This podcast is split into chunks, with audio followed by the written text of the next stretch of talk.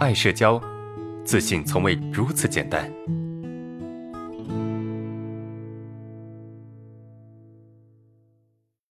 本案例来自爱社交粉丝匿名投稿。老师你好，我总是太在乎人际关系，该怎么办？我想每个人应该都会在乎自己的人际关系好不好，只是各自的程度不同罢了。而我就是非常在乎的那种。导致自己做事情的时候总是需要察言观色、唯唯诺诺的。可能是因为之前我自己的人际关系就处理的不是很好，习惯了压抑自己，然后到新的环境的时候，总是想着该怎么让自己的人际关系变好，但往往又很难做到，因为自己在不熟的人面前很少说话，总是摆出一副高冷的样子。比如最近到了一个新的地方上班。人际关系还不稳定，一开始我和谁都不说话，过了一阵子好了一些，可是再后来又和几个女生开始不说话了。她们见我这样，也不主动和我说话了，但是却和别人聊得很开心。我并没有多想，但现实就是这样子。我也想过，不是每个人都应该会喜欢我的，可是他们对我的排挤，却是因为我不善于人际交往。用老师的话来说，就是我引导了他们这样做了。不管是以前还是现在，都存在这种问题。所以，我应该怎么去改善这种问题呢？我知道这些情况和自己给人感觉严肃、不说话等等都有关系，但是我就是克服不了。如果说接纳这种情况，那我会不会把自己圈在一个让自己感觉到安全的环境里，然后就变得更加不说话了呢？变得用更严肃的表情来保护自己呢？请老师帮我指出其中的问题和我该怎么去改善，谢谢。你好，我是爱社交的心理咨询师知心。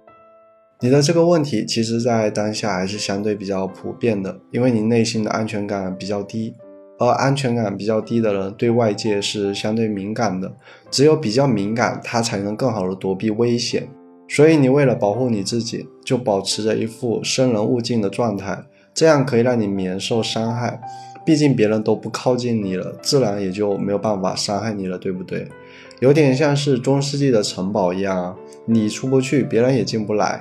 但是你内心又有对社交关系的渴望，所以这个时候你的矛盾就产生了，而这种矛盾也给你带来了痛苦。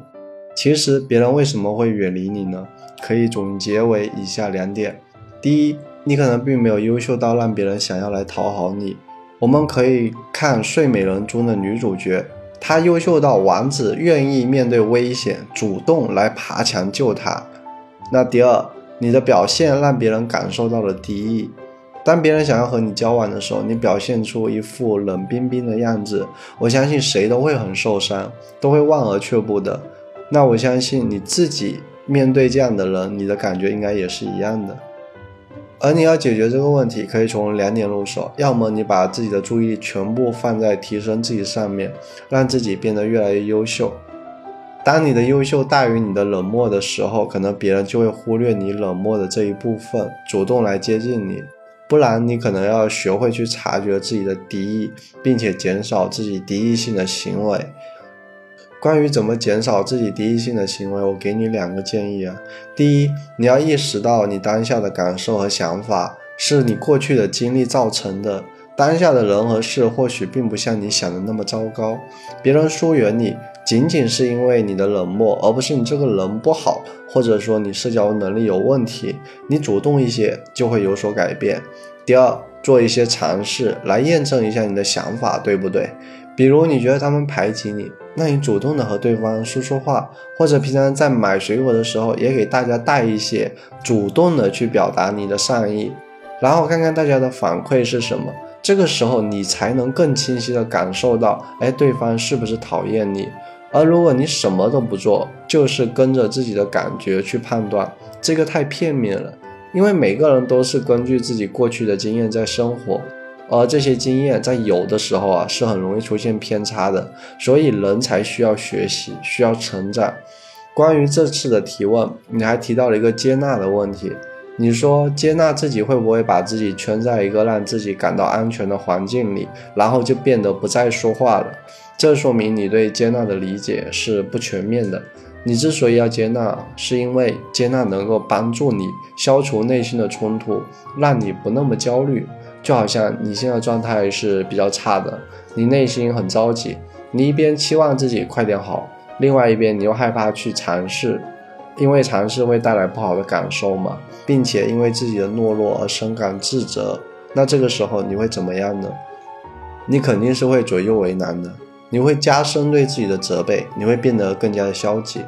而如果你能接受当下的状态，不要去责怪你自己，多给自己一些支持和鼓励，那这个时候你就只剩下内心想变好的期望了。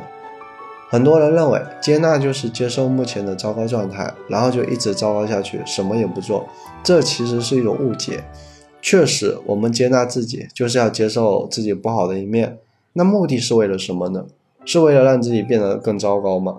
当然不是。接纳的目的是把自己的精力和时间从内心的冲突中解放出来，让自己可以有更多的精力和时间去做更多的事情。我在这里需要提醒你，你需要给自己一些力量，让自己勇敢一些。虽然我能给你一些指导，但是如果你没有行动的话，可能这对你的帮助是很有限的。内向敏感的人往往会存在比较夸大的感受，所以实践产生的新感受对认知的调整就显得至关重要。而且培养新的行为习惯、良好的社交能力都脱离不了这个过程。为什么很多人都知道一些道理，但就是做不到呢？我举个例子来说明一下。我们经常会对开车比较久的司机叫他们老司机啊。老司机开车有一个特点，就是不怎么动脑。这不是因为他们没有脑子，而是他们长年累月的开车经历，让他们的开车技术已经变成了习惯性的条件反射了。他们已经不是在用意识开车了，而是用一种潜意识的惯性在开车。而你当下缺乏的就是这种惯性。你总是用你的思维在判断社交过程，总是纠结自己该说什么，不该说什么。